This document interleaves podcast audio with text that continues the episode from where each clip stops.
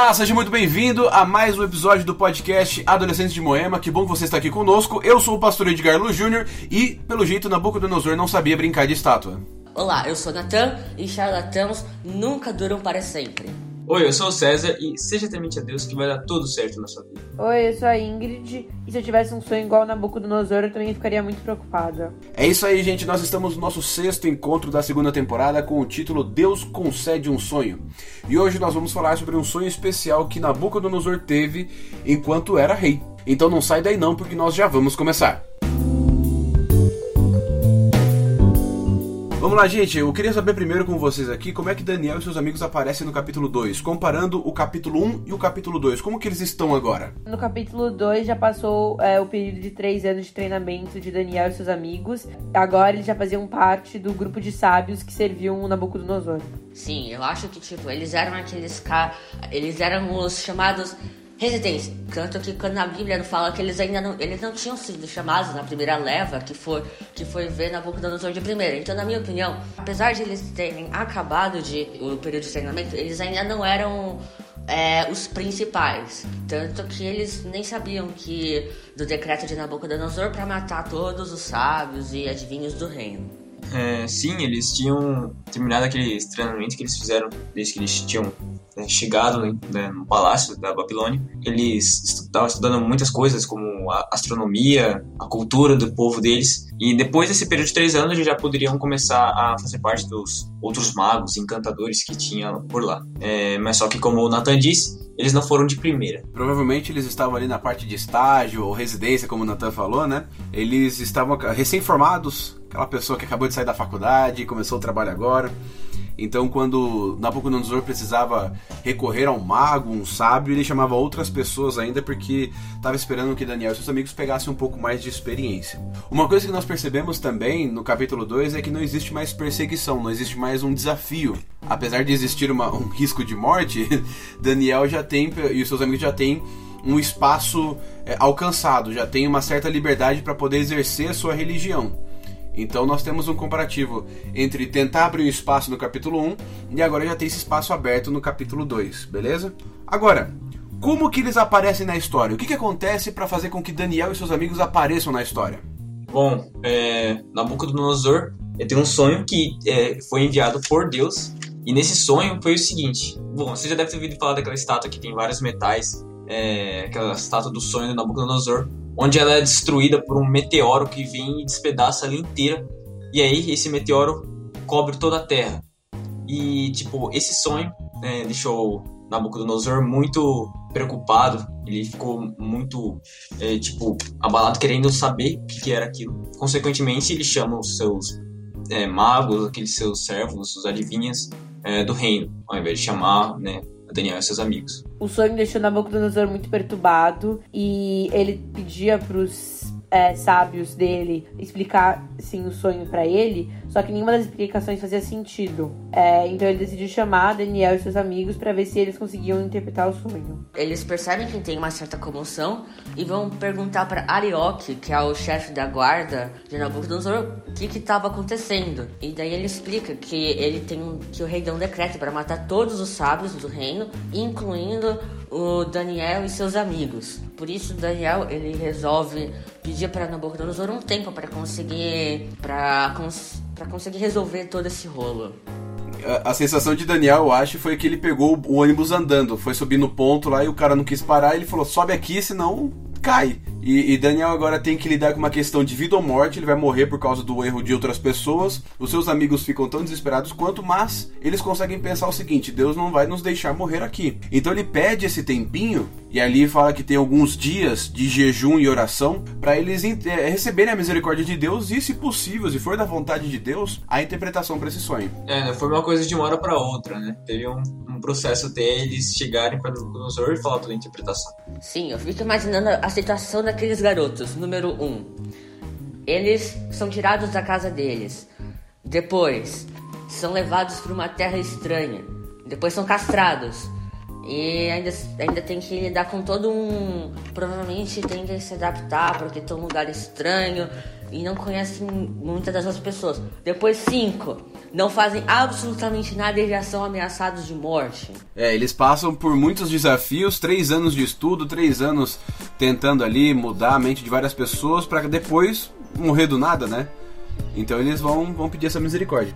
Agora, uma pergunta para vocês: por que, que vocês acham que Nabucodonosor não queria dizer o sonho para os sábios da época?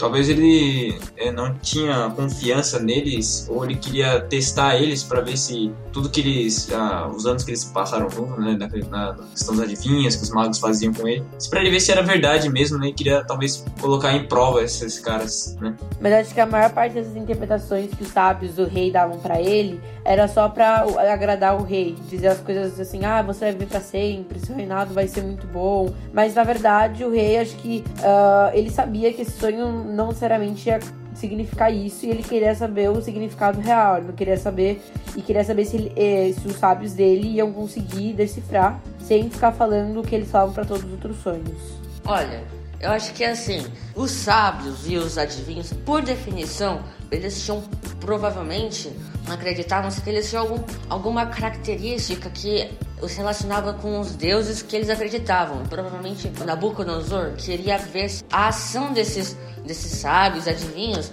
porque, bem, eles mesmos disseram que somente os deuses podem fazer isso, mas a provavelmente Nabucodonosor sabia que essas pessoas, na teoria, eram para estar bem próximas desses deuses, no caso. Eu tenho uma teoria de que Nabucodonosor queria limpar o sistema público. Imagina o seguinte, é, Nabucodonosor ele assume o reinado lá por 605 a.C.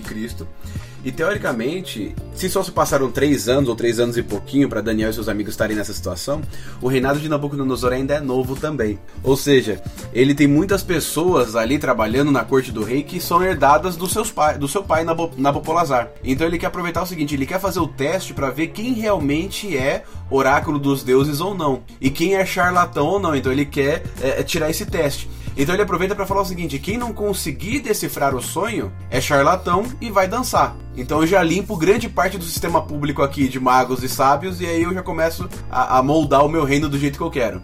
Nós também temos que lembrar o seguinte, que existe um fator divino aí. Pode ser que Deus também tenha colocado no coração de Nabucodonosor essa inquietude, essa incerteza de, de ver se os sábios vão conseguir saber ou não. Então pode ser Deus falando o seguinte, olha, foi eu que te mandei o sonho, então eu que vou te incomodar para você não escutar qualquer interpretação. E aí Deus monta a situação para poder chegar em Daniel para fazer com que Daniel e seus amigos sejam influentes no reino.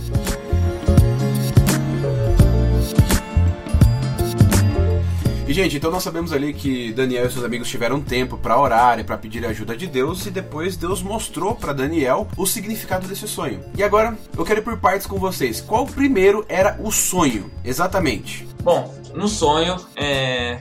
começa com a estátua, né? Aqui no, no capítulo 2, versículo 32, fala: A cabeça era de ouro puro, o peito e os braços eram de prata, o ventre e os quadris eram de bronze, as pernas eram de ferro e os pés eram parte de ferro com parte de barro. Ele falou que Nabucodonosor, no sonho, ele estava olhando para ela e chega uma pedra e ela, é, quando bate, fala que corta ela, a estátua e ela desaba e, des, é, desmancha todo é, a cabeça, todas as partes, a perna, o ventre, o peito, tudo quebra, cai tudo no na Terra. Ela, quando cai na Terra, ela for, se junta com a Terra e forma uma montanha que vira parte da Terra. Isso você pode ver desde o capítulo 31, que é quando o Daniel começa a falar, até o 36. Nós temos então um sonho bem interessante, né? Uma estátua bem completa, completa e incompleta ao mesmo tempo, porque ela tem vários materiais, e ao mesmo tempo uma pedra que destrói tudo, uh, toda aquela estátua bem construída.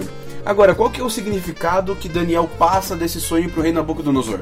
Tá, então as partes diferentes da estátua representavam diferentes reinos que iam dominar o mundo é, durante a história do mundo, né? A pedra significava que quando Deus vai voltar, que todos os reinos, não importa quão poderoso que foi aqui na Terra, eles vão acabar. E a montanha significa o novo mundo, que quando vai ser Jesus voltar pela segunda vez, que depois de mil anos o céu vai estabelecer uma nova terra. Através da interpretação de outros textos da Bíblia também, de outras visões que Daniel vai ter, nós chegamos a algumas, a algumas conclusões da estátua. Em primeiro lugar, Daniel fala ali no versículo 38 que o Nabucodonosor, o reino da Babilônia, é a cabeça de ouro. Então nós temos uma, uma linha de partida. Mais para frente, Daniel vai apresentar também o reino de Roma através de um animal terrível e espantoso, lá em Daniel 7. Então nós vamos montando alguns parâmetros. Pelo estudo que a gente tem da, das profecias e principalmente dessa estátua, nós chegamos à conclusão que o reino de ouro era Babilônia, os medos e os persas que vêm logo após e que assumem ainda no livro de Daniel o poder eram o reino de prata. Depois nós temos a Grécia, que também é mencionada no livro de Daniel mais para frente, que representa a parte de bronze, os romanos a parte de ferro e os países bárbaros que formaram a Europa são os pés de barro e de ferro. Onde que entra aquela parte dos casamentos que a gente leu ali na Bíblia? Lembra quando os países da Europa tentavam se unir pelos casamentos? A, a princesa da França casava com o rei da Espanha é, e por aí vai. Então esses eram os casamentos que tornavam forte com, como o ferro, mas ao mesmo tempo frágil como barro, porque qualquer motivo para eles era a guerra. E depois de todo esse tempo, depois de que esse reino da Europa dominar e tudo mais, Jesus volta e estabelece o seu reino eterno. Aqui nós temos uma visão bem geral da história do mundo. Nós temos muitos outros detalhes para acrescentar, mas esses detalhes vão vir junto com as outras visões no livro de Daniel, beleza? Mas aqui nós temos um ponto de partida, lembrando que Deus está no controle de tudo tudo. Então vamos lá, gente, considerações finais. Minha consideração final é. Você vê é, na, posição de Daniel. Eles estavam sendo acusados por nada, né? Meio que o Nabucodonosor estava generalizando todos os servos e adivinhas do, do, reino. Então, tipo, às vezes vai acontecer injustiças com você, vai acontecer muita coisa ruim na sua vida e que você não vai ter culpa. Mas ele, Daniel ficou ao lado de Deus, isso não abalou ele. Então, tenta sempre se recorrer a Deus, ficar ao lado dele, para tudo dar certo. Você viu que no final, depois que ele conta o, o, as interpretações do sonho, Nabucodonosor abaixa a cabeça e fala para preparar um monte de coisa para dar para Daniel e de prêmio, várias coisas assim, de oferendas, é, por ele ter feito toda essa interpretação, né? E, claro, gosto dos amigos deles também, dele também. Então, tipo, sempre fica ao lado de Deus que tudo vai dar certo. É, muitas coisas ruins podem acontecer na sua vida, mas sempre fica ao lado de Deus porque Ele cuida da gente. Nessa lição, a gente, a lição falou sobre uma coisa, sobre como uma coisa que no começo aparentava ser muito ruim, mostrou ser uma coisa boa. Na lição passada, gente, é, os babilônios eles estavam se vangloriando porque tinham conseguido destruir o povo, o Deus vivo, e também porque tinham itens do próprio para o templo que estavam lá guardados. Ou seja, para eles, o Deus de Israel não existia, ou se existisse era mais fraco do que eles. Mas uma coisa também que foi muito interessante é que aqui mostra que Nabucodonosor reconheceu a grandeza de Deus.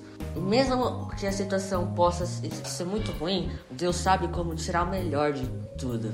Eu acho que o mais importante é usar a fé de Daniel como exemplo para inspirar a nossa fé, porque Daniel já era um cativo, né? Aqui ele já virou um sábio, mas ele estava num país estrangeiro e o rei tinha mandado matar todo, todos os sábios e Daniel confiou e teve fé que Deus ia conseguir dar a interpretação para ele pro sonho de Nabucodonosor. Se ele conseguisse a interpretação de Deus, ele ia conseguir salvar ele e todos os outros sábios. Então eu acho que isso eu admiro muito em Daniel, a fé dele e como conseguiu salvar a todos. Gente, minha consideração final é o seguinte: quando você se coloca na mão de Deus, junto com seus amigos, você tem possibilidade de ir mais longe. Daniel ele só conseguiu fazer o que ele fez porque ele tinha bons amigos para estar com ele. Bons amigos que oraram, bons amigos que se dispuseram e que foram recompensados também tanto quanto Daniel no final da história. E quando você se coloca na mão de Deus, não existe limite para pessoas poderosas conhecer um pouco mais dos seus planos para esse mundo. No caso, Nabucodonosor era o homem mais poderoso da terra, ele soube quem era Deus e entendeu que Deus tinha um lugar, pelo menos no panteão de deuses deles. E depois, com, com o passar do tempo, ele vai entender que Deus é o único Deus que precisa ser adorado. Então, se você tem uma oportunidade de falar de Deus para alguém, primeiro, ore, se junte com seus amigos, peça força para Deus e depois vá para cima da pessoa e fale de Deus para ela, beleza? E se você quer saber um pouquinho mais sobre a história de Daniel, capítulo 2, e se você quer saber um pouquinho mais sobre a história da lição dessa semana, não se esqueça de estudar a lição, de ler também Daniel 2 para descobrir um pouquinho mais, para entender como foi essa história da estátua de Nabucodonosor, beleza? Nós vamos ficando por aqui. Muito obrigado pela pela sua presença, muito obrigado por estar aqui. Não se esqueça de compartilhar esse podcast com as pessoas que você ama e que também gostaria que soubessem sobre a estátua de Daniel 2. Fique com Deus, um grande abraço e até mais. Tchau, pessoal! Até a próxima! Falou!